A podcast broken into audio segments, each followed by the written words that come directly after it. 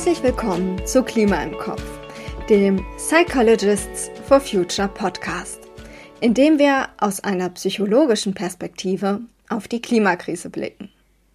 Ich bin Kirstin, psychologische Psychotherapeutin. Eine psychologische Perspektive? Das kann vieles heißen. Wie manche von euch sicherlich wissen, viele andere aber bestimmt auch nicht, gibt es innerhalb der Psychologie und Psychotherapie viele unterschiedliche Perspektiven und Herangehensweisen. In vorherigen Folgen haben wir zum Beispiel eine kognitiv-behavioristische Perspektive eingenommen. Das heißt, wir haben uns auf Gedankenprozesse, Entscheidungen und beobachtbares Verhalten von Menschen konzentriert. In anderen, kürzlicheren Folgen aber auch eine systemische Perspektive eingenommen. Das heißt, wir haben uns die Wechselwirkungen der Menschen mit dem System, das sie umgibt, näher angeschaut.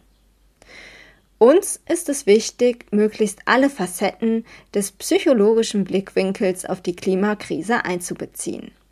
Deshalb soll es heute um die Psychoanalyse gehen. Die Psychoanalyse beschäftigt sich mit der Entstehung und den Auswirkungen unbewusster Prozesse.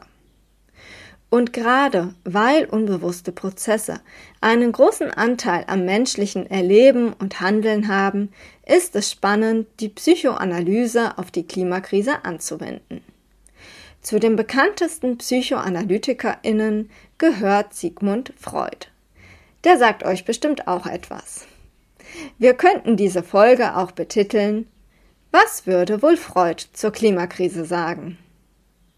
Ich habe mich dazu mit meinen Psychologists for Future KollegInnen Christine, Dela und Volker ausgetauscht. Alle drei sind selbst PsychoanalytikerInnen. Ich werde im Folgenden immer wieder in unser Gespräch hereinzoomen und dann manche Themen und Aussagen nochmal näher einordnen. Zum Einstieg schildert uns Christine, warum bei manchen Menschen das Ausmaß und die Bedrohlichkeit der Klimakrise noch immer nicht ganz angekommen zu sein scheint. Mir fällt ein, dass es ja eigentlich schon seit 47 diese Doomsday Clock gibt, die da von den ähm, Atomwissenschaftlern um Albert Einstein herum ähm, ja eingerichtet wurde als Symbol dafür für die Bedrohlichkeit und, Zerst und Zerstörungskraft, die menschliche Technologie oder von Menschen geschaffene Technologie hat. Und ähm, das bringt mich dazu, darüber nachzudenken, dass wir ja, wenn wir über die Klimakrise sprechen und sie auch nur ein klein wenig an uns heranlassen mit ihren Konsequenzen, es mit einer großen Zerstörung und der Endlichkeit auch zu tun haben. Und ähm, das ist ja auch etwas, was ähm, auf Freud zurückgeht, dass es schwer ist für den Menschen, sich mit der Endlichkeit auch nur zu befassen, Einmal, weil das Unbewusste des Menschen die Endlichkeit schwer hat anzuerkennen und es ein großer Wunsch ist nach Unendlichkeit und Träumerei und auf der anderen Seite eben auch eine große Bedrohlichkeit hat, sich zu überlegen, dass das Leben endlich sein könnte und dass diese Anerkennung nur da, der Endlichkeit nur dadurch stattfindet, dass eben an die nächsten Generationen auch gedacht wird und ähm, dass äh, erst dann daran gedacht wird, wenn, ähm, wenn es um die nächsten Angehörigen geht, und zwar am Sterbebett. Also wenn anerkannt wird, dass das, was ich sehr gerne habe, ähm, auch stirbt und äh, dann nicht mehr da ist und betrauert werden kann. Und daraus entsteht dann eben auch so eine, so ein, äh, ein Impuls zu handeln oder auch zu schützen, das, was einem sehr lieb ist und das auch anzuerkennen. Und ähm, was ich damit ausdrücken möchte, ist, dass es ähm, so Fenster gibt, in denen der Mensch bereit ist, das anzuerkennen. Ansonsten tut er sehr viel dafür, das eben zu verleugnen und ja, wie Anna Freud eben auch mit ihren Abwehrmechanismen oder ihren, ihrem Buch über die Abwehrmechanismen sagt, ist es ja auch eine starke Leistung des Ich, sich damit nicht zu beschäftigen. Christine bringt hier also die Abwehrmechanismen ins Spiel. Kurz fürs Verständnis. Psychische Abwehrmechanismen haben allgemein die Funktion, eine Person vor unerträglichen eigenen Gefühlen, Wünschen und Gedanken zu schützen. Verschiedene Abwehrmechanismen sorgen auf unterschiedliche Weise dafür, dass diese Emotionen und Kognitionen dem Bewusstsein fernbleiben. Nach dem, was Christine geschildert hat, könnten wir also die Behauptung aufstellen, dass wir uns als Gesellschaft gerade eigentlich in der kollektiven Abwehr befinden. Hören wir mal, was Dela dazu sagt. Ich glaube, es ist nicht nur ein universelles Problem, dass der Mensch sich flüchtet vor der Erkenntnis des Sterbenmüssens. Das stimmt sicher auch. Aber ich glaube, dass die letzten 50 Jahre oder 70 Jahre, also dass die Zeit nach dem Zweiten Weltkrieg entscheidend mitverantwortlich ist dafür, dass wir eine gewisse Demut verloren haben in den westlichen Industrieländern und sehr äh, eingeschränkt nur noch denken in Kategorien von Wachstum als ökonomisches Wachstum und sehr einseitig vertrauen auf Technologie, die alles richten wird so dass wir aus den Augen verloren haben, was macht eigentlich den Wert des Lebens aus oder den Sinn. Also wir sind heutzutage weit mehr getrieben von Ideen nach äh, an äh, Status und wie kann ich meine Individualität ins rechte Licht drücken, also narzisstische Entwicklungen eigentlich.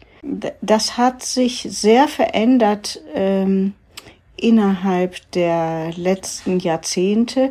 Und ich glaube, es hängt zusammen mit dem Neoliberalismus beziehungsweise der Dominanz unserer jetzigen Ökonomie. Auch hier nochmal kurz zur Erläuterung. Narzissmus meint aus psychoanalytischer Sicht den Zustand der Selbstbezogenheit einer Person. Es wird ein reifer, und ein pathologischer Narzissmus unterschieden. Im Fall des reifen Narzissmus stehen der Person psychische Funktionen wie ein ausgewogenes Selbstwertgefühl und Selbstbewusstsein zur Verfügung.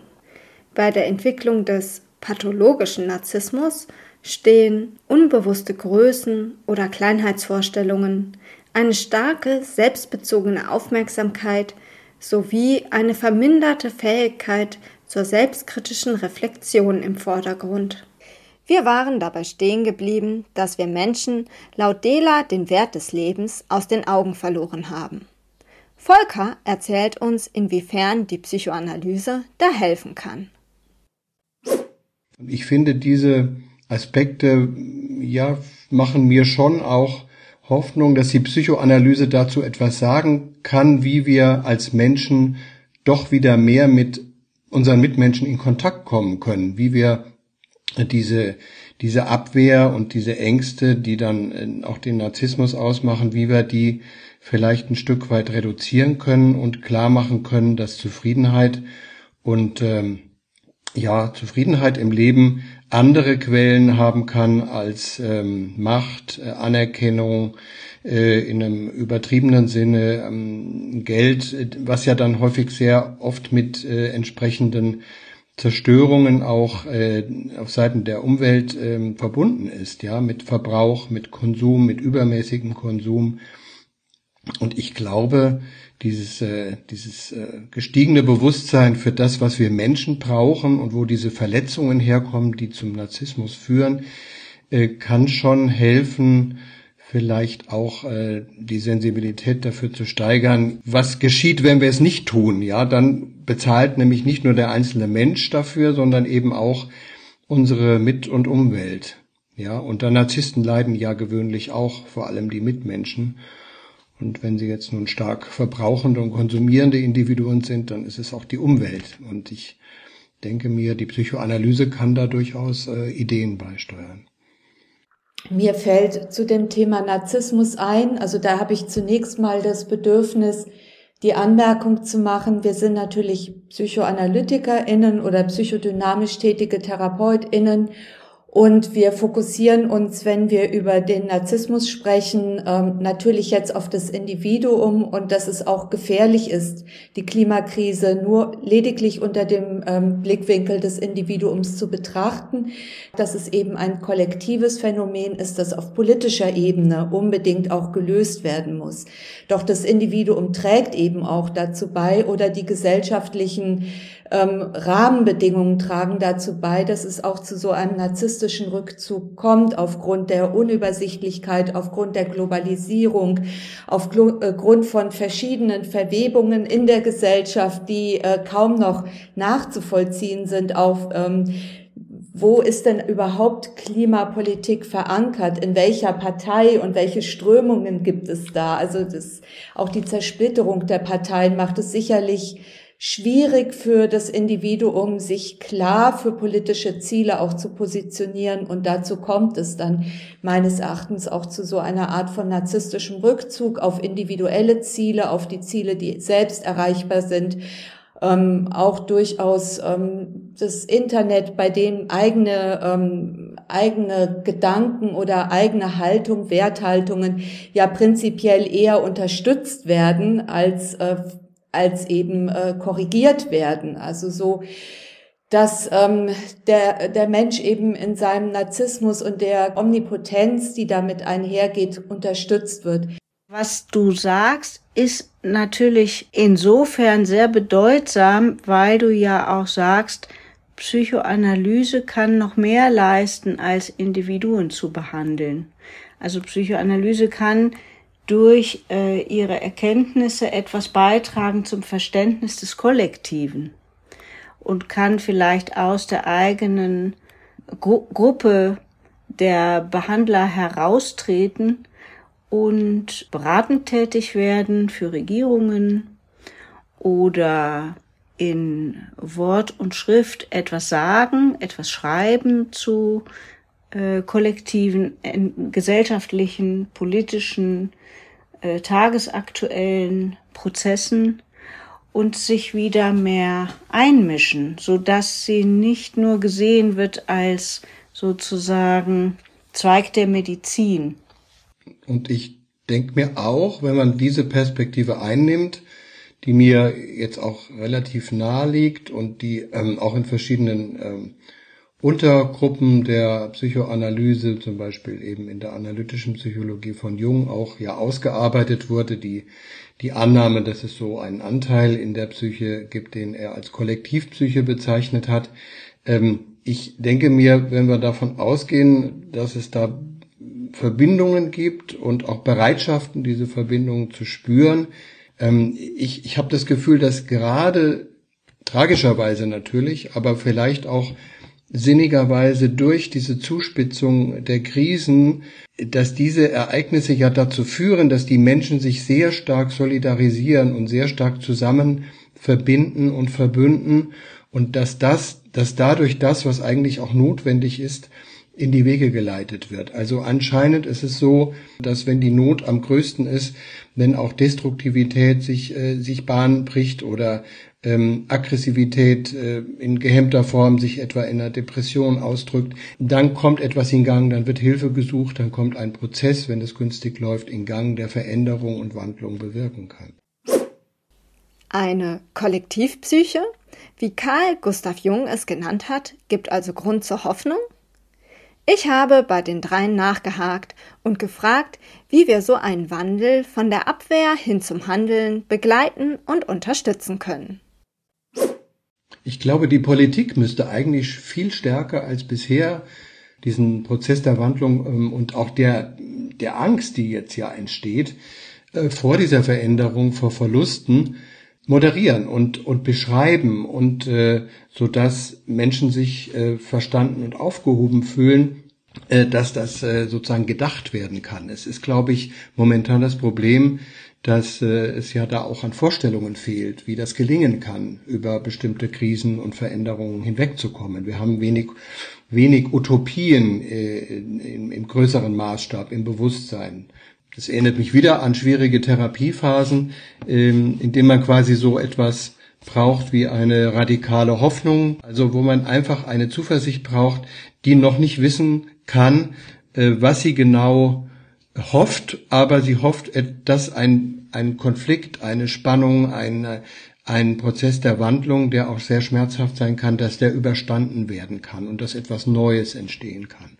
Und ein Kollege von mir hat, ähm, hat letztens gesagt, ich glaube, wenn wir uns mit der Klimakrise alleine beschäftigen wollen, wenn wir den Anspruch haben, dann würden wir verrückt. Und ähm, der Auffassung bin ich auch, weil sie ist einerseits ist sie so komplex und auf der anderen Seite so folgenreich und konfrontiert ein, also uns mit so viel Schwierigen, dass ich glaube, dass, ähm, dass es schwer sein würde, auf einer kollektiven Ebene dann nicht in heftigste Abwehrprozesse zu verfallen, also wie beispielsweise Spaltungsprozesse, die wir ja auch geradezu ähm, feststellen in der Gesellschaft und als PsychoanalytikerInnen, wenn wir über unsere Therapien sprechen und nachdenken, dann kennen wir eben ähm, die Prozesse, die, ähm, die eben gerade Menschen, die sehr schwierige Lebensgeschichten haben oder die in sehr schwierigen Lebensphasen stecken oder Traumatisierungen hinter sich haben, dann wissen wir, dass es sehr, ähm, dass es sehr wichtig ist, wirklich immer wieder auch die äh, versuchen gegen die Spaltung zu arbeiten, ohne die äh, die ähm, die Aggression, die auch in dem Erleb in, in dem Erlebten steckt, zu leugnen. Und ähm, damit würde ich äh, den Begriff des Containing hier einführen als einen wichtigen psychoanalytischen Begriff von, ähm, von Bion. Und wenn ich das, was Volker gerade gesagt habe, damit in Verbindung bringe, dann ist es sozusagen der Ruf nach einem politischen Containment, auch durch die Politik. Christine hat hier von Containing gesprochen. Der Begriff Containing wurde von Bion geprägt. Gemeint ist damit die Umwandlung von Unverdaulichem in psychisch Verdauliches, so dass es möglich wird, aus Erfahrungen zu lernen. Nach Bion beginnt dieser Prozess in der frühen Mutter-Kind-Interaktion, indem die Mutter ihre psychischen Fähigkeiten als eine Art Behälter für die noch nicht verbalisierbaren Affekte des Kindes zur Verfügung stellt, damit diese ausgehalten werden können. Dieser Prozess kann auch zwischen Psychotherapeutinnen und Patientinnen stattfinden, wenn unerträgliche Affekte das Ich der Patientinnen zu überfluten drohen. Also es gibt ja die Menschen, die sagen, äh, und was ich sehr richtig finde, ich würde total gerne verzichten auf äh, Luftverschmutzung, ich würde total gerne verzichten auf äh, zu erwartende Dürren. Ich würde auch sehr gerne verzichten auf Überschwemmungen äh, und so weiter. Also wenn wir anfangen, unseren Lebensstil in Frage zu stellen, bedeutet das nicht zwangsläufig nur Verlust, sondern äh, es steht ein großer Gewinn auf der anderen Seite, aber wir sind so einge äh, oder, oder unsere, unser ökonomisches Modell hat sich in uns derart eingefräst, dass wir Schwierigkeiten haben, äh, das eben gegen den Strich zu bürsten und das mal andersrum zu sehen. Also was gewinne ich, wenn ich zum Beispiel Fahrrad fahre? Oder was gewinne ich an äh, Zeit und Erfahrung von äh, Qualität, von Langsamkeit, wenn ich nicht fliege? Und lauter solche Dinge. Das müssen wir im Grunde anfangen, neu zu denken. Verzicht, das ist mir vorhin noch mal eingefallen, das ist ja auch so ein ganz typischer psychodynamisch-psychoanalytischer Begriff, wenn es darum geht, auf Triebe zu verzichten. Und Freud meint damit die Sexualität und ähm, etwas dazu zu tun, um eben mit diesen, mit dieser, mit dieser Lebensenergie oder dieser Libido umzugehen und dadurch wird sie veredelt. Wenn wir heute von Verzicht sprechen und daran denken, heißt es eigentlich, die artifiziellen ähm, Veredelungen wieder zurückzunehmen und uns zu besinnen auf das, was so Grundbedürfnisse sind der Wolfgang Mertens eben, der auch viele Lehrbücher geschrieben hat, der beschreibt einmal zu träumen, was so Wünsche sind, die unsterblichen Kinderwünsche sind. Das sind die Wünsche nach gemocht werden, anerkannt werden, auch mal rivalisieren dürfen. Aber das sind keineswegs äh, Wünsche danach ein SUV zu fahren oder immerzu in Urlaub zu fliegen. Also das sind relativ weit fortgeschrittene, sehr, sehr junge Wünsche, auf die wir verzichten müssen. Es dürfte uns eigentlich gar nicht so schwer fallen, wenn nicht die Industrie dagegen arbeiten würde. Ich finde, das müssen wir uns bewusst machen, dass das, worauf wir verzichten, wirklich etwas ist, was wir uns in den über wenige Generationen angeeignet haben.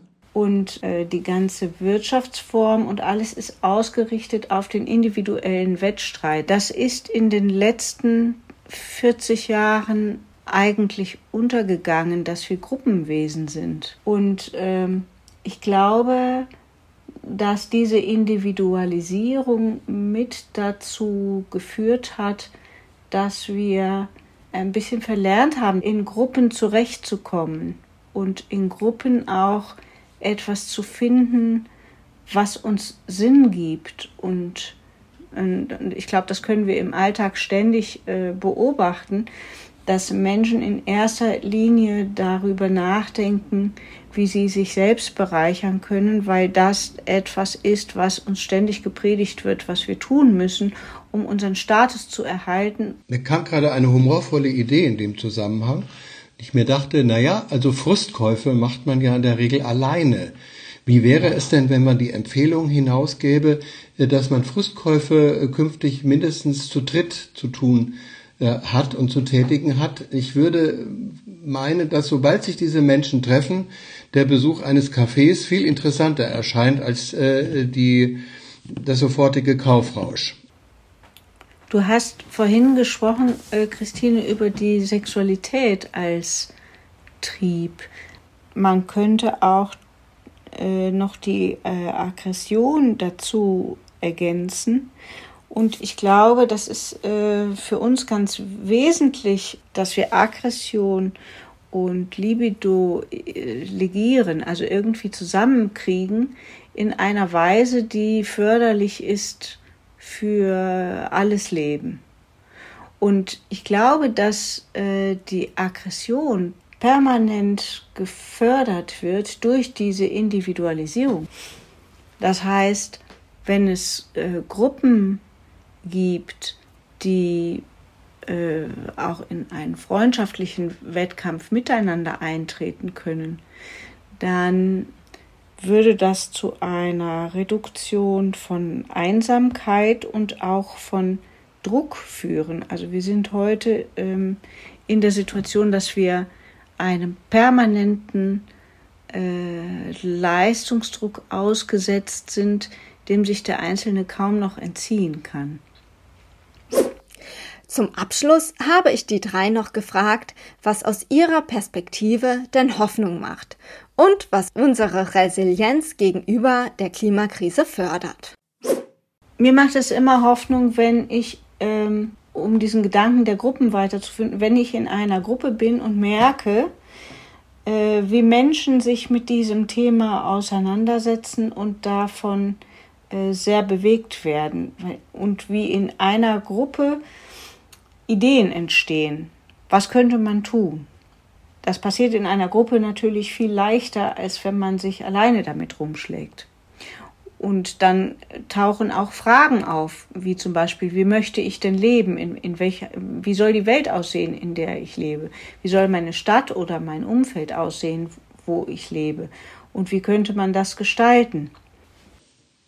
Ja, ich würde in dieselbe Richtung gehen. Ich äh, denke auch die ganzen Krisen, die wir gerade erleben, angefangen von der Pandemie, wenn ich es mal auf einer ganz persönlichen Ebene beschreibe, das hat mich schon auch nochmal äh, dazu gebracht, auch nochmal genauer zu schauen, was macht mich eben eigentlich zufrieden. Und ich möchte das in dem Sinn, wie ich es vorhin beschrieben habe, äh, auch äh, verstehen, dass es letztlich auch äh, hilfreich sein kann, zu erkennen, was brauche ich in meinem Leben, welche Menschen sind mir wichtig, welcher Austausch ist mir wichtig, in welchen Gruppen fühle ich mich zugehörig. Und ich merke ganz individuell, und ich glaube, das können wir durchaus auch, äh, wie wir es ja auch besprochen haben, dahin führen, dass wir sagen, es gibt eine Chance zu erkennen, dass wir vielleicht ähm, das eine oder andere und gar nicht so viel von allem brauchen und ähm, dann wieder erkennen, was uns wirklich zufrieden macht.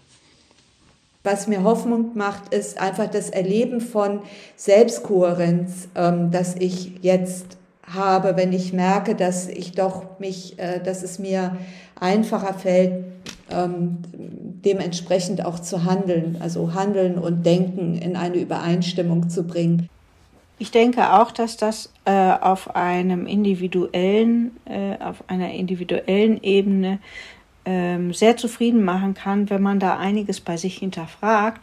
Ich glaube aber auch, dass wir äh, die politischen Institutionen dringend brauchen, die äh, Infrastruktur und ähm, äh, Methoden und Tools bereitstellen, die das eben auch unterstützen. Also solange ähm, Kerosin derartig nicht besteuert bleibt, ist es natürlich äh, immer eine große Versuchung, in den nächsten Flieger zu steigen. Ja, also wir brauchen äh, dringend die Politik, die den Individuen hilft, sich zu verändern. Ich würde sagen, das können wir doch so als Schlusswort stehen lassen. Nochmal zusammengefasst. Aus Sicht der Psychoanalyse haben wir angesichts der existenziellen Bedrohlichkeit der Klimakrise leider verständlichen Anlass für dauernde Abwehr gegenüber diesem Thema. Um dies zu durchbrechen, kann es helfen, uns auf den für uns persönlichen Wert des Lebens zu besinnen, uns konkret vorzustellen, wie wir in Zukunft leben wollen und uns zu vergegenwärtigen, was wir dazu eigentlich brauchen. Im Idealfall finden wir dabei einen Weg, auf dem wir andere Menschen mit einschließen, statt uns auf unser eigenes Wohl und gesellschaftlichen Status zu beschränken. Und das möchte ich auch euch als Impuls mitgeben. Träumt doch auch mal für den Moment und überlegt euch, wie ihr in eurer Wunschvorstellung in Zukunft leben möchtet. Was macht ein wertvolles Leben für euch aus? Was braucht ihr dafür? Damit möchte ich euch fürs Zuhören danken und mich für diese Folge verabschieden. Unser Podcast-Team legt jetzt erst einmal eine Pause ein, in der wir uns voller Energie neuen Folgen widmen möchten. Wenn das in eurem Podcast-Player möglich ist, abonniert uns doch gerne, denn dann bekommt ihr angezeigt, wenn die neuen Folgen da sind. Und natürlich freuen wir uns, wenn ihr den Podcast weiterempfehlt oder ihn in eurem Podcast-Player bewertet, damit noch mehr Menschen auf Klima im Kopf aufmerksam werden. Bis bald!